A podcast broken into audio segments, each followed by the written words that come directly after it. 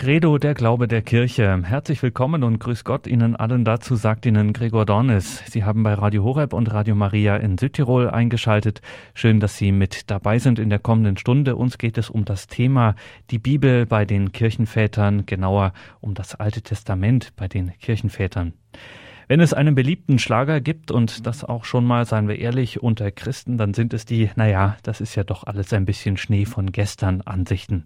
Sei es das Alte Testament oder manche Überlieferung der Kirchengeschichte, das halten doch einige für nicht weniger, aber auch nicht für mehr als Fußnoten des entscheidend Wesentlichen. Wie gesagt, nicht weniger, aber auch nicht mehr. Was etwa das Alte Testament betrifft, könnte man in Anlehnung an einen theologischen Heißsporn der frühen Kirche wohl errötet zugeben, naja, irgendwie steckt ja doch in uns allen ein kleiner Markion, also jemand, dem die heiligen Schriften des Alten Bundes ab und an ein wenig verstaubt, archaisch, fremd, verstörend erscheinen und irgendwie nicht so recht Christus-like, war halt vorher. Und wenn man in die nächste Zeit nach Christus schaut, zu den sogenannten Kirchenvätern, naja, auch da sind wirklich großartige Sachen dabei, aber manches, naja, das hat sich nach mindestens anderthalb Jahrtausenden erledigt und dient wohl bestenfalls noch musealer Erbauung. Zwischen dem deutschen Ruhrgebiet und der niederländischen Grenze liegt eine Abtei, die Abtei Mariendonk, und in der wird neben vielem anderen eine ganz besondere Tradition der dortigen Benediktinerinnen gepflegt. Hier wird nämlich seit Jahren intensiv an solchem Schnee von gestern wissenschaftlich gearbeitet. Und was da geforscht wird, das ist allein schon der Sache nach sowas von katholisch. Es geht nämlich wirklich um solchen angeblichen Schnee von gestern, der für Katholiken alles andere als das ist. Sowohl Altes Testament als auch Kirchenväter gehören nämlich fundamental, organisch, ja, normativ zum katholischen Glauben. Und Schwestern dieser Abtei, der Abtei Mariendonk, erforschen seit Jahren beides systematisch, nämlich wie die Kirchenväter das Alte Testament ausgelegt haben. In der heutigen Credo-Sendung sind uns nun Schwester Dr. Christiana Rehms, die Äbtissin, und Schwester Dr. Theresia Heiter aus der Abtei Mariendonk zugeschaltet. Grüße Gott dorthin. Grüß Gott, Herr Dornis. Grüß Gott, Herr Dornis. Grüße Gott, schön, dass Sie sich die Zeit nehmen für die Credo-Sendung. Zunächst an Sie, die Äbtissin, Schwester Christiana, die Frage für alle die, die diese Abtei nicht kennen. Vielleicht können Sie unseren Hörern das nochmal kurz vorstellen. Wie viele Schwestern sind Sie dort im Hause? Seit wann gibt es Ihre Abtei? Die Abtei Mariendonk, Sie hatten es ja schon gesagt, liegt ganz nahe bei Venlo an der holländischen Grenze. Die Abtei wurde 1899, 1900 von Holland, von Driebergen aus gegründet. Und in unserer Abtei leben zurzeit 40 Schwestern zwischen 35 und 95 Jahren alt. Ja, und ich sagte es bereits, neben auch vieler handwerklicher Arbeit, die Sie dort verrichten, ist die Untersuchung auch der wissenschaftlichen Erforschung der Kirchenväter bei Ihnen eine ganz besondere Tradition. Das tun Sie seit Jahren und ist das ja nicht unbedingt die Regel, dass man sowas in einem Kloster tut. Klar, Sie sind Benediktinerinnen. In Ihrer Tradition spielt das eine große Rolle. Nicht nur das berühmte Beten und Arbeiten, was wir alle kennen. Eines kommt ja immer noch dazu, die berühmte Lesung, diese Lectio. Sie haben sich der wissenschaftlichen Erforschung der Kirchenväter, insbesondere der Schriftauslegung, jetzt verschrieben. Wie kam es eigentlich dazu? Eigentlich durch unsere Spirituale. Wir hatten seit Bestehen der Abtei 50 Jahre lang zwei Spirituale, die beide Patristiker und Patrologen waren und haben uns damit die Liebe zu den Kirchenvätern schon im Noviziat, also mir zum Beispiel im Noviziat schon beigebracht uns damit weitergegeben. Wir haben dann irgendwann gemerkt, dass wir vielleicht nicht mehr in der Lage wären, einen solchen Spiritual später zu haben. Und da haben die damalige Äbtissin und ich zusammen überlegt, ob ich nicht zum Studium nach Bonn gehen sollte, ein volles Theologiestudium machen. Und das hat meine Liebe zu den Kirchenvätern erstmal ganz besonders angeregt. Und später haben wir dann auch noch zwei junge Schwestern nach Bonn geschickt, um ein solches Studium zu betreiben. Wir haben das auf eine besondere Art gemacht, alle drei. Zunächst mal nur einen Tag in der Woche dorthin gefahren und dann habe ich an den Vorlesungen und Seminaren teilgenommen, die da liefen. Und so konnte ich einen großen Teil der Arbeit und des Studiums auch hier zu Hause bewältigen. Ich war in der Zeit Novizenmeisterin und die jetzige Äbtissin, Mutter Christiana, war eben damals noch im Noviziat und später ist sie und eine andere Schwester auf die gleiche Weise zu diesem Studium gegangen. Und so arbeiten wir beiden, zum Beispiel die Äbtissin und ich jetzt heute sehr viel zusammen an den Werken der Kirchenväter und möchten das auch vielen Menschen in der Welt, sogenannten Welt, auch mitteilen, welche Freude uns das bereitet. Ja, und das machen Sie sogar sehr überprüfbar, wenn man es so sagen darf. Sie veröffentlicht das Ganze nämlich auch in einer renommierten Reihe, in einer renommierten Kommentarreihe, nämlich dem neuen Stuttgarter Kommentar zum Alten Testament. Da liegen verschiedene Ihrer Publikationen vor, Ihrer Forschungsergebnisse der Schriftauslegung der Kirchenväter. Ein Begriff, der uns allen geläufig ist. Kirchenväter, damit gehen wir alle um. Diesen Begriff kennen wir alle. Aber jetzt müssen Sie uns doch noch einmal aufklären, wer sind eigentlich Kirchenväter? Was verbirgt sich hinter diesem Begriff? Unter den Kirchenvätern versteht man die Theologen der frühen Kirche, wobei unter früher Kirche die Zeit etwa bis zum siebten Jahrhundert zu verstehen ist. Diese Theologen waren die ersten, die sich mit dem Christusereignis, mit dem Glauben an Christus auch wissenschaftlich auseinandersetzen müssen, mussten. Und daher ist das, was Sie geschrieben und gedacht haben, bis heute normativ für die Kirche. Auf ihr Wirken gehen die Maßstäbe der Schriftauslegung zurück. Auf ihr Wirken geht die Liturgie, die wir in unserer Kirche, in der katholischen Kirche bis heute haben, zurück die Gestaltung des Gottesdienstes, aber auch ganz wichtige Entscheidungen der Moraltheologie, aber auch der Gestaltung der Hierarchie in der Kirche und so weiter. Die Bedeutung der Kirchenväter für die Kirche liegt in der Nähe zum Ursprung und der Tatsache, dass sie es waren, die den christlichen Glauben überhaupt zum ersten Mal ins Wort fassten und die dogmatischen ja auch Formulierungen, die liturgischen Texte und die exegetischen Werke schufen, die bis heute im Grunde der Ausgangspunkt jeder theologischen Bemühung sind oder zumindest sein sollten. Auf dem Fundament, das Sie errichtet haben, steht, ob wir das wissen oder nicht, bis heute der Glaube der Kirche. Ja, und wie kam dieses Fundament eigentlich zustande? Wie lasen Kirchenväter diese Texte des Alten Testamentes? Ja, gerade das Alte Testament war schon im Anfang der Kirche eine große Schwierigkeit, auch für alle gläubigen Christen. Und darum haben sich die Kirchenväter allen voran Origenes, den wir beiden ja ziemlich intensiv studiert haben, auch unseren Dissertationen zugrunde gelegt haben, haben die sich sehr bemüht zu zeigen, dass dieses Alte Testament, also die Bibel des Volkes Israel, auch für uns Christen wirklich von Nutzen sind, das ist noch untertrieben, notwendig sind, um zum Glauben an Christus wirklich hinzufinden. Denn es steht ja im Neuen Testament in vielfacher Gestalt diese Bezeugung, dass Jesus das Alte Testament geliebt hat, dass er das ausgelegt hat, dass er darauf hingewiesen hat, dass er gesagt hat, Mose hat von mir geschrieben. Und das möchten wir vor allen Dingen auch deutlich machen, also in der Tradition der Kirchenväter, dass das Alte Testament wirklich auch Wort des lebendigen Gottes ist. Und das ist letztlich Christus dass wir ihm da begegnen dürfen, auch im Alten Testament. Davon zeugt auch die Praxis der alten Kirche.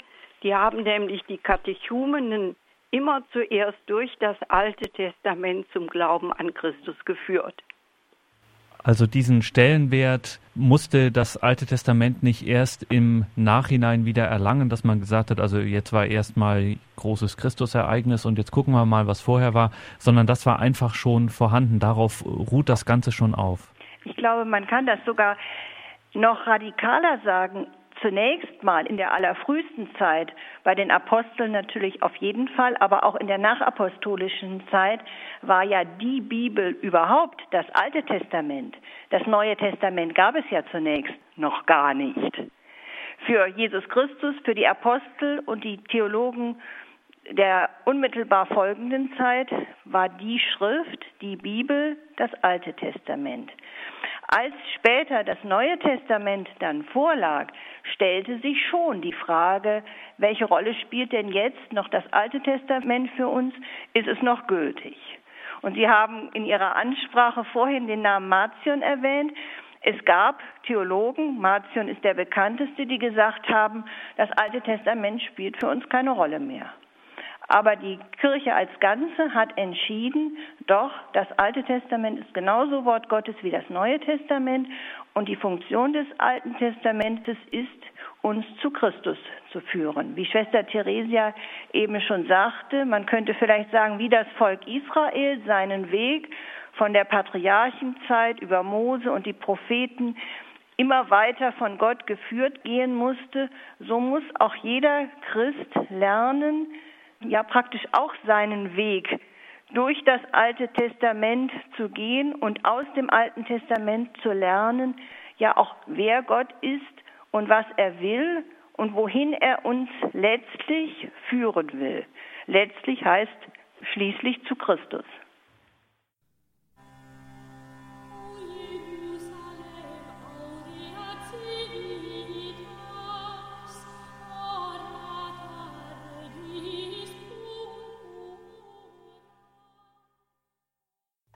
Sie haben eingeschaltet in der Credo-Sendung bei Radio Horeb und Radio Maria Südtirol. Wir sprechen heute mit Schwester Dr. Christiana Riems und Schwester Dr. Theresia Heiter aus der Abtei Mariendonk. Beide arbeiten wissenschaftlich an der Auslegung der Kirchenväter des Alten Testamentes. Also sie erforschen, wie haben die Kirchenväter das Alte Testament ausgelegt. Unter anderem arbeiten sie derzeit auch an einer Reihe, die in Münster gerade erscheint, nämlich zu den biblischen Gestalten bei den Kirchenvätern. Da sind bereits erschienen Auslegungen zu Abraham, Adam und Samuel. Das ist also ihr besonderes Forschungsgebiet in der Abtei Mariendonk. Dort sind sie uns beide heute in der Credo-Sendung telefonisch verbunden und wir sprechen ein wenig über ihre Arbeit. Schwester Theresia, lange Zeit spielten die Väter doch eine ganz beträchtliche Rolle bei der Schriftauslegung. Wenn also Theologen, wenn die Kirche geschaut hat, was ist denn jetzt in der und der Schriftstelle drin, welchen Sinn können wir da ermitteln, dann war es einfach Usus, dass man konsequent auch auf die Ergebnisse der Kirchenväter geschaut hat und die mit in die Auslegung einbezogen hat. Irgendwie scheint uns das ein bisschen aus der Mode gekommen zu sein oder nicht mehr so ganz präsent zu sein. Klar, in der lehramtlichen Theologie spielt das schon noch eine Rolle, aber für uns eigentlich eher weniger. Wie, wie kam das? Das ist eigentlich erst in der Neuzeit gekommen. Denn im Mittelalter durch las man wirklich immer noch die Kirchenväter und hat diese Tradition weitergegeben.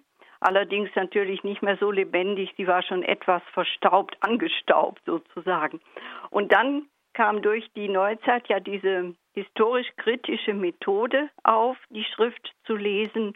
Und da fand man die Kirchenväter äh, nicht mehr auf dem wissenschaftlichen Stand der Zeit und dann hat man sie mehr und mehr äh, vergessen und hat gemeint, man hat mit heutigen wissenschaftlichen Mitteln viel mehr Zugang zu diesen Texten.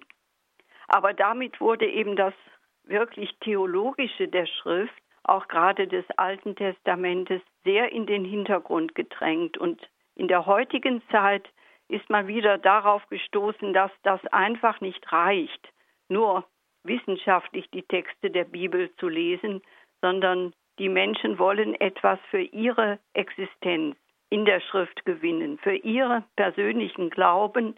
Und dieses existenzielle äh, Schriftverständnis, das haben die Kirchenväter sehr deutlich herausgestellt. Und darum hat man versucht, jetzt wieder die Kirchenväter einzubeziehen. Jetzt haben Sie einen Begriff gebraucht, der ähm, im 20. Jahrhundert richtig ordentlich Mode war, nämlich Existenz. Und auch dieses Motiv, dass jeder Mensch daraus aus der Schriftlektüre etwas tatsächlich für sein Leben, für sein Dasein herausziehen kann. Ist das vielleicht etwas, was man auch aus der, bei der Väterauslegung sagen wir es ruhig ganz altmodisch, lernen kann, dass wir es hier eben mit anderen Texten zu tun haben als mit einer Zeitungsinformation oder mit der Darlegung einer bestimmten Form von Weltanschauung, sondern dass wir hier, wie wir Christen das sagen, dass hier heilige Texte vorliegen, die ein ganz besonderes äh, Verständnis erfordern. Das merkt man schon allein daran, dass die meisten Kirchenväter ihre Werke mit einem Gebet beginnen oder dass eine Predigt in der Kirche immer wieder sich auch an den Herrn selber wendet oder dass man diese Liebe zur Heiligen Schrift durch jede Seite der Kirchenväter einfach durchspürt. Vor allen Dingen natürlich bei Origenes, bei den anderen in abgeschwächtem oder in anderem Maße. Aber jedenfalls haben sie eine ganz lebendige Beziehung zu dieser Schrift und vermitteln uns dann die Begegnung mit Christus. Schwester Christiana, jetzt klang es schon an, also ganz irrelevant für unsere Zeit ist es nun wirklich nicht, was die Väter in der Heiligen Schrift gelesen und verstanden haben. Nee, das würde ich wirklich nicht sagen. Die Väterexegese könnte für unsere Zeit eine ganz, ganz wichtige Funktion haben.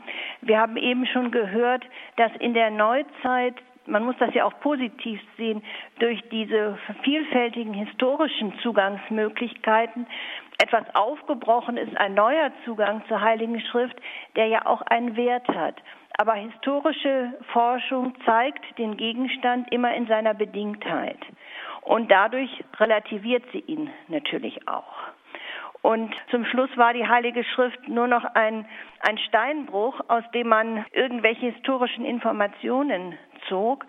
Und die Kirchenväter können uns zurückführen auf eine andere Sicht, nämlich auf die Sicht, Sie haben es eben existenzielle Schriftauslegung genannt. Ich würde sagen, ja, existenzielle Schriftauslegung heißt, dass ich angesprochen bin.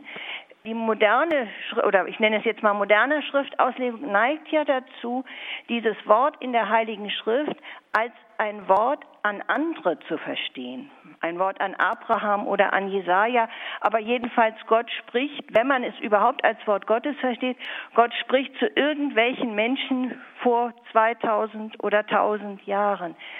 Die Kirchenväter sagen uns, wenn wir die Schrift im Geist verstehen, dürfen wir sie als aktuelles Wort Gottes, das jetzt in dieser Minute, an diesem Ort und zu dieser Zeit an mich, an unsere Gemeinde, an unsere Kirche gerichtet ist, verstehen.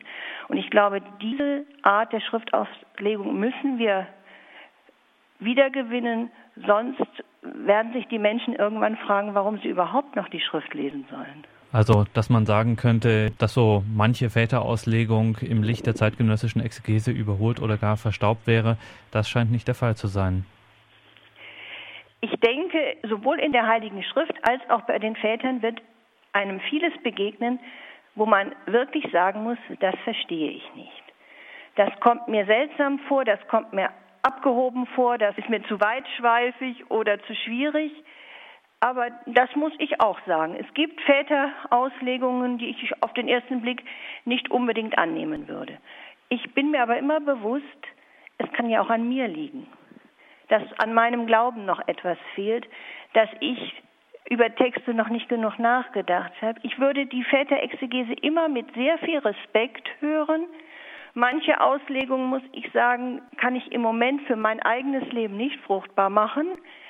Aber ich glaube, dass sie auf jeden Fall immer mir helfen können, mich zu Christus zu führen. Das ist ja die eigentliche Tendenz. Sie wollen in der Heiligen Schrift Christus begegnen und auch diejenigen, die ihnen zuhören, dorthin führen. Und das ist ein ganz, ganz großer Wert. Nun sind wir ja immer auch geneigt, ein wenig ja, nennen wir es nicht nach Sensation suchend, aber doch ein bisschen freuen wir uns auch, wenn wir Hinweise dafür finden, dass Kirchenväter in ihrem Ergebnis doch auch mit der neueren Forschung überraschend genau übereinstimmen. Sie erwähnen das etwa in Ihrem Buch der Schriftauslegung Die Psalmen bei den Kirchenvätern. Da schreiben Sie, dass Eusebius von Caesarea bei der Beurteilung der Zusammenstellung des Psalmenbuches ganz erstaunlich äh, nah ist an den Ergebnissen der neueren Exegese. Da Sie diese Texte nun genau erforscht haben, man bei so etwas ja auch immer so ein besonderes Sensorium für die Seele solche Überlegungen bekommt. Äh, sind solche Parallelen zwischen damaliger und heutiger Exegese Zufall oder steckt da vielleicht auch innerhalb der Methodik, der Art und Weise, wie an den Texten gearbeitet hat, ein bisschen mehr dahinter als bloßer Zufall? Zunächst mal muss man sagen, die Väter waren auch wirkliche Forscher. Sie waren, ich würde nicht, nämlich nicht sagen, das ist vorwissenschaftliche Exegese. Sicher, wenn man unser Wissenschaftsverständnis zugrunde legt, dann kann man das sagen. Aber sie haben alle Methoden ihrer damaligen Zeit, alle wissenschaftlichen Methoden angewandt und sich sehr, sehr intensiv mit dem Text beschäftigt. Insofern würde ich sagen, die Parallelen zwischen damaliger und heutiger Exegese sind kein Zufall, sondern immer, wenn Menschen wirklich nach Wahrheit suchen, glaube ich, dass sie ganz letztlich die Wahrheit finden. Nämlich die Wahrheit, die Gott selber ist und die er uns in Jesus Christus offenbart hat. Da wir allerdings alle auch sündige Menschen sind, erfassen wir in der Regel nur einen Ausschnitt der Wahrheit und daher ergibt es sich auch, dass die Forschung ja so etwas hin und her schwankt. Ich kann das zum Beispiel gerade an den Psalmen ganz deutlich zeigen.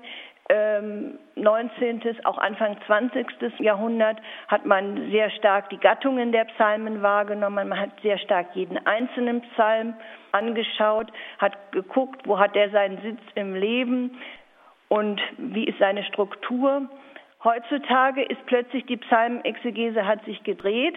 Heutzutage nimmt man jetzt wieder den Psalter in den Blick und sagt, es sind nicht 150 einzelne Psalmen, sondern der Psalter als Buch ist wirklich ein, eine Einheit und auch eine strukturierte Einheit, wo alles miteinander zusammenhängt. Das sind Gedanken, die die Väter auch schon hatten. Und dass es da Parallelen gibt, liegt im Grunde in der Sache weil tatsächlich zum Beispiel im Psalter, man kann ihn als Einheit sehen, man kann auch den einzelnen Psalm angucken. Wir Menschen sehen immer nur einen Ausschnitt der Wahrheit. Das gilt für die Väter, gilt auch für uns.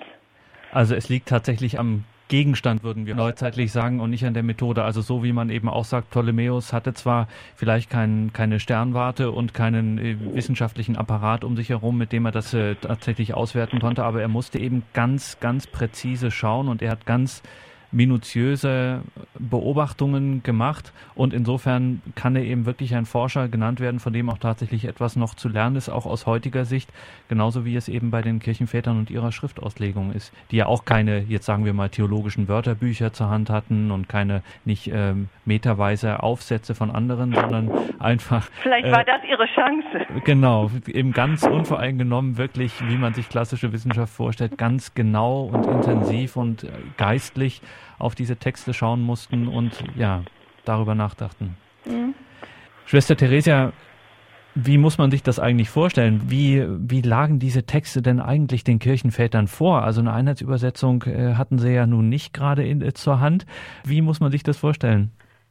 Die Kirchenväter lasen, also die griechischen Kirchenväter lasen die Schrift in der Form der Septuaginta, also in der griechischen Übersetzung. Hebräisch konnten die wenigsten. Etwa Hieronymus wurde dann sehr berühmt, weil er Hebräisch konnte und sich einen hebräischen Lehrer besorgt hat. Aber normalerweise las man bei den Christen die griechische Bibel, die Septuaginta. Bei den Lateinern zunächst auch, aber dann wurde ja eine Einheitsübersetzung in dem Sinne, eine lateinische Einheitsübersetzung geschaffen mit der Vulgata. In unserer Abtei erforscht auch eine Schwester zum Beispiel diese sogenannte Vetus Latina, die alte lateinische Übersetzung. Und da haben wir auch natürlich noch wunderbare Beispiele, wie die Väter versucht haben, diese Texte in eine für sie ganz neue liturgische Sprache zu übersetzen. Da sind ganz neue Wörter entstanden im lateinischen Sprachgebrauch zum Beispiel Confessio, was Augustinus dann benutzt hat, um sein Leben darzustellen, die sogenannten Confessiones. Aber das nur als Beispiel. Das zeigt natürlich schon, dass bei unserer Arbeit auch sehr viel Übersetzungsarbeit, sehr viel Sprachenkenntnis notwendig ist. Heute können ja die wenigsten auch äh, theologisch gebildeten Menschen einfach Texte in Griechisch lesen oder in Latein Und wir müssen deswegen das meiste oder praktisch alles erstmal ins Deutsche vermitteln und in Deutsch liefern, damit unsere Bücher auch wirklich verständlich sind und für die anderen Menschen zugänglich sind. Deswegen müssen wir da die Kirchenväter sozusagen in unsere Zeit vermitteln. Aber sie hatten hauptsächlich eben diese Septuaginta, das ist die Bibel der Kirchenväter. Vorhin ist es bereits angeklungen, dass die heutige Exegese dazu neigt oder danach arbeitet, zu fragen, welches Publikum oder welches Auditorium haben die Autoren der biblischen Schriften angesprochen zu ihrer Zeit? Also was wollte der Psalmist damit sagen? In welche Zeit hinein hat er gesprochen? Welche Hörer hat er gemeint? An welche hat er sich gerichtet? Wie ist das eigentlich bei den Kirchenvätern, wenn die nach der Autorschaft solcher Texte fragen? Die Kirchenväter waren sehr gute Philologen. Zumindest Origenes war ein ganz ausgezeichneter Philologe, hat die Methoden seiner Zeit beherrscht. Und dazu gehörte zum Beispiel auch das sogenannte Prosopon festzustellen, in dem der Text spricht. Also die Person zu eruieren, in der ein Text spricht. Also ist es jetzt der Psalmist, ist es Gott, ist es irgendein Spötter, das kommt ja auch vor. Und so, so haben sie die Texte sorgfältig unterschieden.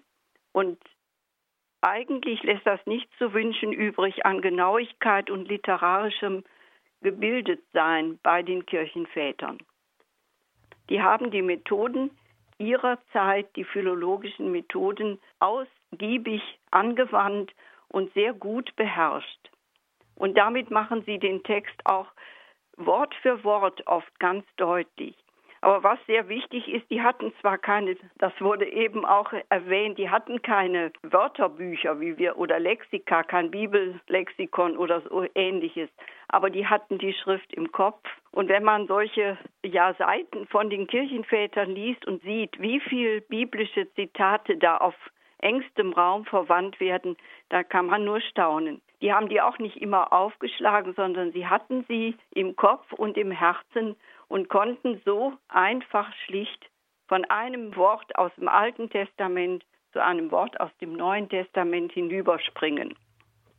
Damit hätten Sie ja eigentlich uns ein bisschen was voraus, die wir auch ziemlich mühsam nach dem suchen, was wir unter dem Begriff Einheit der Schrift äh, immer so ein bisschen subsumieren. Also das ist allein schon durch die Schriftkenntnis, könnte man sagen, der Väter äh, stellt das für sie weniger ein Problem dar, beziehungsweise das Problem äh, ist behandelbarer oder verhandelbarer. Ja, Sie sehen da gar kein Problem, weil die ganze Schrift den Autor Heiliger Geist hat. Und deswegen äh, muss das ja übereinstimmen, was er im Alten Testament sagt und was er im Neuen Testament sagt. Das ist ihre Grundvoraussetzung Grundvoraussetzung der Kirchenväter, dass das Ganze in einem Guss nicht äh, von einem menschlichen Autor, das nicht, das haben sie sehr gut unterschieden, dass da menschliche Autoren beteiligt waren, aber erfüllt vom Heiligen Geist und deswegen muss das Ganze im Grunde zusammenstimmen. Sie haben auch oft Schriftstellen, die sich widersprechen, gegeneinander gestellt und dann eine Lösung gesucht. Aber das ist ja zum Beispiel biblische Theologie. Die ganze Schrift als Einheit zu sehen und zu schauen, was sagt die Schrift zu diesem oder jenem Problem.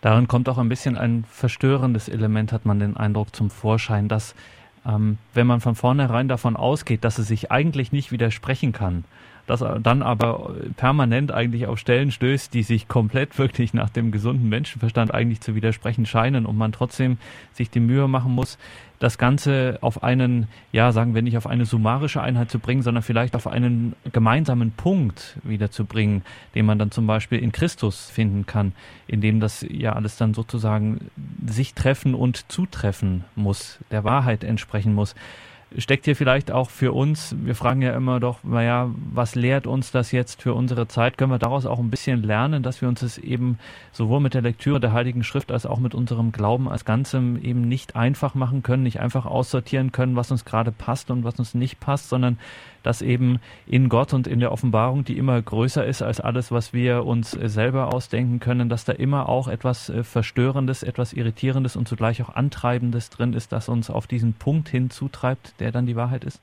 Das ist uns für unser spirituelles Leben in Mariendong sehr, sehr wichtig. Sie sprechen von diesem verstörenden Element und wir haben uns ganz bewusst in unserer Liturgie entschieden, alle Psalmen zu beten und in der Liturgie die ganze Heilige Schrift, also das ganze Alte Testament und das ganze Neue Testament zu lesen. Sie können sich vorstellen, dass wir da Stellen laut vorlesen oder bei dem Psalm eben auch laut beten, wo unsere Gäste entsetzt sagen, was beten und was lesen die frommen Nonnen da für grässliche Sachen. Aber es ist uns wichtig, unseren Glauben an das Wort Gottes des Alten und Neuen Testamentes ja nicht nur sozusagen in einem wissenschaftlichen Elfenbeinturm ähm, zu leben, sondern das ist mir überhaupt auch als Äbtissin sehr wichtig. Diese Wissenschaft ist wichtig in unserer Abtei, aber noch wichtiger ist, dass die Heilige Schrift in der Auslegung der Kirchenväter das Leben aller Schwestern prägt und ja wirklich das ist, was die Spiritualität von Mariendonk ist. Und da lassen wir uns auch verstören. Es muss ja im Grunde so sein, der gesunde Menschenverstand reicht nicht aus, um das Wort Gottes zu verstehen. Und darum muss dieses Wort Gottes eigentlich immer über unsere Möglichkeiten des Verstehens und des Denkens hinausreichen. Und das spüren wir sehr deutlich. Mit dieser Ehrfurcht sollte man an das Wort Gottes herangehen und dann auch wirklich wahrnehmen, was anders ist in dem Text als in dem vorhergesagten und dann ganz behutsam eine Lösung suchen. Die Kirchenväter haben sich da unendliche Mühe gemacht, diese Lösungen zu finden und wir sind ihnen sehr dankbar, dass sie uns viele dieser Lösungen liefern können. Ich denke, Ehrfurcht heißt in diesem Zusammenhang auch einfach das Eingeständnis, wenn ich es nicht verstehe, muss es nicht an der Unsinnigkeit des Textes liegen, sondern es kann daran liegen, dass mein Glaube noch zu klein ist. Ja, der Glaube sollte ja durch alles Aufnehmen der Heiligen Schrift wachsen. Das ist auch so ein Grundverständnis der Kirchenväter. Unser Glaube kann nur wachsen, wenn wir immer mehr uns darauf einlassen, zu verstehen, aufzunehmen, was Gott bedacht hat, was er in seinem Heilsplan zum Ausdruck bringen wollte. Und da können wir nicht genug aufnehmen von diesem Reichtum der Heiligen Schrift.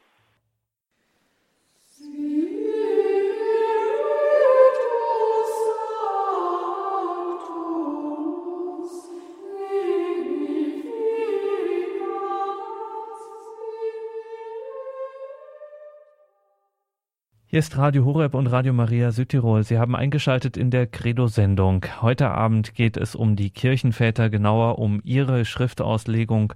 Und zwei Expertinnen haben wir dazu telefonisch heute zugeschaltet aus der Abtei Mariendonk. Schwester Christiana Rehms, die Äbtissin des Klosters und Schwester Theresia Heiter. Mit ihr, sagen wir mal so, begann ein wenig diese Tradition in der Abtei Mariendonk, dass dort genauer geschaut wurde auf die Schriftauslegung der Kirchenväter. Schwester Theresia, Vielleicht erklären Sie uns noch einmal die Methoden, die Prinzipien der Schriftauslegung bei den Kirchenvätern. Also die haben einen Text vorliegen, setzen sich daran, verfügen über das entsprechende Vorwissen, den entsprechenden Bildungsgrad. Wie legen die jetzt so einen Text aus? Zunächst mal lesen Sie ihn ganz genau, mit jedem Wort wirklich. Sie nehmen den Text ganz und gar ernst, versuchen die Worte einzuordnen, ob die in der Heiligen Schrift etwas anderes bedeuten, ob sie gleichlautend sind wie im profanen Sprachgebrauch. Dann schauen Sie den Verfasser an, ob der vielleicht eine besondere Eigenart hat. Dann schauen Sie auch den Kontext an. Also alles Dinge, die wir auch in der modernen Wissenschaft durchaus betreiben. Sie analysieren diesen Text also zunächst mal genau dem Wortsinn nach. Aber das reicht ihnen dann nicht. Sie sagen, damit sind wir erst am Anfang.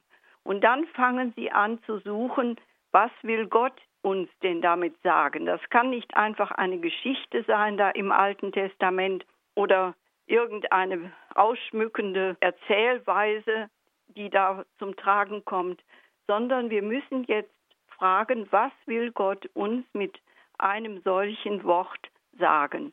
Und da gibt es nun wieder verschiedene Methoden, um diesen tieferen Sinn zu finden. Eine davon, die viele Hörer und Hörerinnen wahrscheinlich sehr gut kennen, ist die sogenannte allegorische Schrifterklärung. Da wird ein Wort, zum Beispiel der Fels, jetzt in einem tieferen Sinn verstanden. Ach ja, der Fels, das ist also etwas, worauf man sich stützen kann. Und das hat ja schon der heilige Paulus angewandt in seinen Briefen und spricht da zum Beispiel von der Wüstenzeit des Volkes Israel und sagt, der Fels, aus dem das lebendige Wasser kam, das war Christus. Oder die Kirchenväter erklären, Ägypten, wo das Volk Gottes versklavt wurde und den Götzen dienen musste, das ist eigentlich die Welt. Und daraus führte Gott sie durch die Wüste in das Land der Verheißung. Die Kirchenväter sehen mit dieser allegorischen Methode vieles so hinter den Wirklichkeiten dieser Welt. Eine tiefere Bedeutung der verschiedenen einzelnen Fakten und eben auch Gegenstände. Aber das ist nicht immer anwendbar. Ich habe zunächst zum Beispiel den Römerbriefkommentar des Heiligen, äh, nicht des Heiligen, aber er ist heilig, von Origenes studiert und übersetzt. Und in diesem Text hat Origenes kaum allegorische Bezüge. Das ist ja auch ein theologischer Text. Da muss er das ganz anders machen. Es ging den Kirchenvätern nicht um diese Allegorie, die sie auch zum Teil aus der profanen Wissenschaft übernommen haben, sondern es ging ihnen einfach darum, diesen tieferen Sinn oder höheren Sinn, je nachdem, zu finden, der für Gottes Offenbarung wichtig ist. Und da haben sie eben verschiedene Möglichkeiten gesucht. So, und jetzt haben wir ganz allgemein über die Sachen gesprochen, über die Schriftauslegung der Kirchenväter. Schwester Christiana, jetzt müssen wir am Ende der Sendung auch noch einmal ganz konkret werden und da wirklich einmal hineinschauen in die Auslegung. Sie haben einen besonderen Psalm vorbereitet, beziehungsweise eine Psalmauslegung des heiligen Augustinus. Wenn Sie uns da vielleicht einen kurzen Blick geben könnten, genau wie das so im Einzelnen aussieht. Ja, das tue ich sehr gerne. Es ist Psalm 45 in der Einheitsübersetzung ist er überschrieben ein Lied zur Hochzeit des Königs. Es handelt sich also um ein Lied, in dem ein König beschrieben wird und eine Königin. Und Augustinus geht zunächst mal so vor, dass er fragt, wird dieser Psalm schon im Neuen Testament irgendwo ausgelegt. Das ist nämlich auch noch das Wichtige für die Kirchenväter-Exegese, dass sie dort, wo es bereits Verwendungen alttestamentlicher Texte im Neuen Testament gibt, diese Verwendungen auch als normativ ansehen. Und Psalm 45 ist am Anfang des Hebräerbriefes auf Christus bezogen zitiert. Das ist ihnen wichtig. Der Hebräerbrief deutet also diesen Psalm auf Christus und daher geht Augustinus davon aus, dann muss ich auch weiter fortfahren. Dann handelt dieser Psalm von Christus.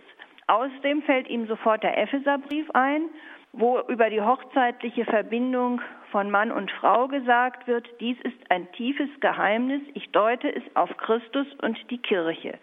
Und daher sagt Augustinus direkt, wenn er anfängt, den Psalm auszulegen, gesungen wird von einer heiligen Hochzeit, von Bräutigam und Braut, von König und Volk, vom Erlöser und von denen, die erlöst werden sollen.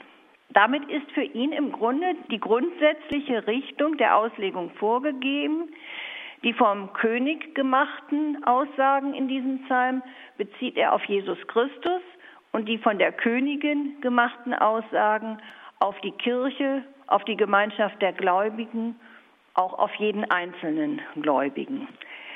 Ich kann natürlich jetzt nicht den ganzen Psalm auslegen, aber vielleicht ein oder zwei Verse, wenn dafür die Zeit ist. Ähm, von diesem König wird gesagt, An Schönheit übertriffst du die Menschen, Gnade ist ausgegossen über deine Lippen. Und Augustinus erklärt jetzt, dass Jesus Christus der ganz Schöne war. Dass er ganz schön ist, heißt natürlich auch, dass er ohne jeden Makel, dass er ohne jede Sünde war, was wir ja im Glauben der Kirche auch bis heute festgehalten haben. Und ich darf noch mal ein Zitat von Augustinus vorlesen. Uns Gläubigen also muss der Bräutigam Christus ganz schön erscheinen. Schön ist er als das Wort bei Gott. Schön ist er im Schoß der Jungfrau, wo er die Gottheit nicht verlor und die Menschheit annahm. Schön ist er als unmündiges Kind, als die Mutter es säugt und in ihren Armen trug, redeten die Himmel, Lob sangen die Engel, lenkte ein Stern die Magier, und es ward in der Krippe angebetet das Wort als Speise der Sanftmütigen. Schön ist er im Himmel, schön auf der Erde, schön im Mutterschuss, schön auf den Armen der Eltern, schön in seinen Wundern, schön in der Geißelung, schön, wenn er zum Leben einlädt, schön, wenn er den Tod nicht achtet, schön in der Hingabe und schön im Wiederempfang des Lebens, schön am Kreuzesholz, schön im Grab, schön im Himmel. Da merken Sie schon etwas diese was auch verstörende Auslegung der Kirchenväter. Ich denke, schön am Kreuzesholz, schön im Grab, schön in der Geißelung würden wir wahrscheinlich nicht sagen. Aber was Augustinus damit ja zum Ausdruck bringen will, dass Christus zu jedem Moment seines Lebens der ganz und gar vollkommene, auch im Sinne von der ganz und gar dem Vater wohlgefällige war. Und dann erklärt er, an Schönheit übertriffst du alle Menschen. Einerseits sieht Augustinus darin ein deutliches Bekenntnis des Psalmisten schon zur Menschwerdung, also dass Christus einerseits Mensch ist, aber andererseits eben auch über allen Menschen steht. Ein weiterer Vers, der mir sehr wichtig ist, Deine Pfeile sind scharf, vor dir fallen Völker zu Boden im Herzen der Feinde des Königs. Da ist ja vielleicht noch in nicht so ganz fürchterlicher Form, aber doch sehr deutlich von den Feinden die Rede. Und das haben wir ja in den Psalmen sehr häufig, dass die Feinde tot umfallen und massakriert werden auf alle mögliche Art und Weise. Etwas, was ja bei uns heutzutage doch auch sehr Anstoß erregt. Hier geht es, wird gesagt, die Pfeile Christi sind scharf und vor ihm fallen die Völker zu Boden. Nach Aussage des Augustinus sind mit diesen Pfeilen nicht materielle Pfeile gemeint, sondern im letzten ist das das Wort Gottes, das das Herz des Menschen trifft. Und er verbindet das gerade diesen Psalm mit dem Hohen Lied. Im Hohen Lied ist ja auch von einer Hochzeit zwischen Braut und Bräutigam die Rede. Und auch dort im Hohen Lied heißt es, ich bin verwundet durch die Liebe. Und Augustinus sagt, Sie, die Braut, nennt sich verwundet durch die Liebe. Das heißt, sie sagt, dass sie liebt, dass sie voll Leidenschaft ist, dass sie den Bräutigam ersehnt, von dem sie den Pfeil des Wortes empfing. Und Augustinus sagt, hier verstehe ich das, Christus trifft uns alle mit seinem Pfeil, früher oder später. Und insofern ist diese Aussage, vor dir fallen deine Feinde zu Boden, ist im Grunde eine Heilsaussage, die große Hoffnung, dass eines Tages alle Menschen von Christi Wort getroffen werden, von diesem Pfeil und ja, dann seine Liebe spüren. Dann im zweiten Teil des Psalms ist dann ja der Beginn, es steht die Königin zu deiner Rechten im golddurchwirkten Kleid, gehüllt in bunten Stoff. Und diese Königin wird dann angesprochen, höre Tochter und sieh und neige dein Ohr, vergiss dein Volk und dein Vaterhaus. Und diese Aufforderung, sein Volk und sein Vaterhaus zu verlassen, die haben wir ganz am Anfang der Heiligen Schrift. Das fällt den Vätern der Kirche auch sofort auf im Zusammenhang mit Abraham. In der Berufung Abrahams heißt es auch, Abraham wird genau dazu aufgefordert, sein Volk und sein Vaterhaus zu verlassen und ist somit eine erste Urzelle von so etwas wie Kirche. An die Kirche ergeht die, mit diesem Vers, sie wird als Tochter Gottes angesprochen und es ergeht an sie die Aufforderung zu hören und zu sehen, wobei für Augustinus die Reihenfolge wichtig ist. Man muss erst hören und dann kann man sehen. Durch das Hören kommen wir zum Glauben und durch den Glauben werden wir zum Sehen kommen. Und dann erklärt er, dass ähnlich wie Schwester Theresia es eben schon gesagt hat, wir alle müssen auch den Ort, wo wir sind, unser Volk und unser Vaterhaus verlassen, wenn wir zu Christus kommen. Wir müssen Ägypten verlassen, wir müssen diese Welt verlassen, wir müssen Babylon verlassen, wir müssen ähm, uns ja in der Berufung durch Jesus Christus einer neuen Heimat zuwenden. Und diese Aufforderung geht hier in diesem Psalm, wie Augustinus es versteht, an die Kirche.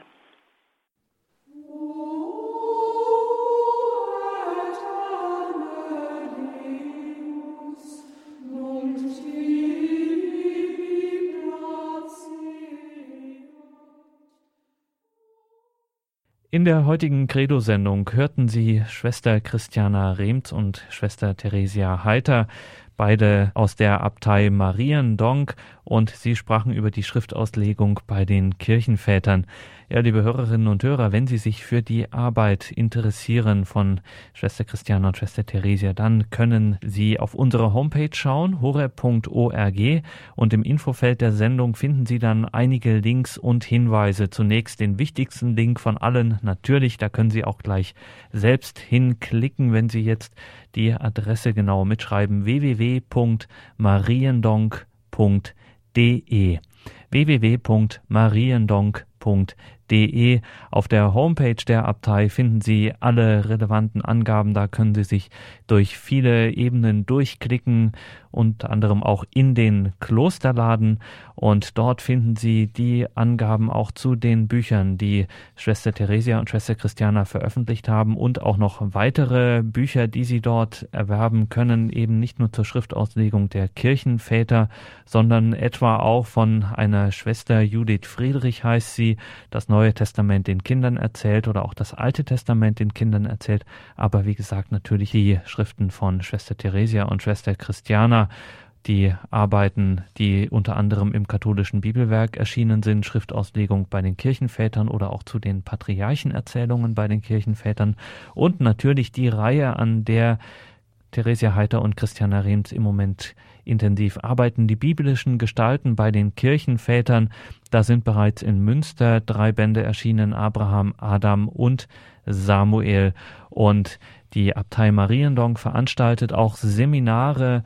Sie können dort teilnehmen an Seminaren zu diesem Thema, aber auch zu vielen anderen Themen und natürlich die Benediktinerinnenabtei Mariendonk, in der Sendung ist es bereits angeklungen, hat natürlich auch die Möglichkeit für Gäste. Man kann dort sich für stille Tage zurück ziehen, dort eine Zeit lang mit den Schwestern leben und sich eben dort auch am geistlichen Leben dieser Abtei, ja, daran kann man teilnehmen und es miterleben. Herzlichen Dank, Schwester Christiana, Schwester Theresia, dass Sie sich jetzt diese Stunde Zeit genommen haben für die Credo-Sendung für die Hörer von Radio Horeb und Radio Maria in Südtirol. Wir haben die ganze Zeit über die Schriftauslegung bei den Kirchenvätern gesprochen und so bleibt uns am Ende der Sendung es einfach nicht erspart. Wir müssen Sie beide noch einmal fragen nach ganz besonderen oder nach einer ganz besonderen Schriftstelle, die Ihnen beiden am Herzen liegt. Vielleicht können wir mit Ihnen, Schwester Theresia, beginnen. Ich würde nennen ein Vers aus dem Hebräerbrief. Lebendig ist das Wort Gottes, kraftvoll und schärfer als jedes zweischneidige Schwert. Es dringt durch bis zur Scheidung von Seele und Geist, von Gelenk und Mark. Es richtet über die Regungen und Gedanken des Herzens. Und etwas äh, vielleicht freundlicher, dass, wenn das alle Menschen nicht so freundlich finden, ein Wort aus dem Neuen Testament. Mit dem Himmelreich ist es wie mit einem Schatz, der in einem Acker vergraben war. Ein Mann entdeckte ihn, grub ihn aber wieder ein und in seiner Freude verkaufte er alles, was er besaß und kaufte den Acker. Das sind so meine Worte, die mir sehr am Herzen liegen. Danke. Danke, Schwester Christiane. Ich möchte den Hörern ein Wort aus dem Philipperbrief sagen, freut euch im Herrn zu jeder Zeit. Noch einmal sage ich, freut euch. Sorgt euch um nichts, sondern bringt in jeder Lage betend und flehend eure Bitten mit Dank vor Gott. Und der Friede Gottes, der alles Verstehen übersteigt, wird eure Herzen und eure Gedanken in der Gemeinschaft mit Christus Jesus bewahren. Besonders dieses Letzte, dass unsere Gedanken in der Gemeinschaft mit Jesus Christus bewahrt werden, das finde ich ganz, ganz entscheidend.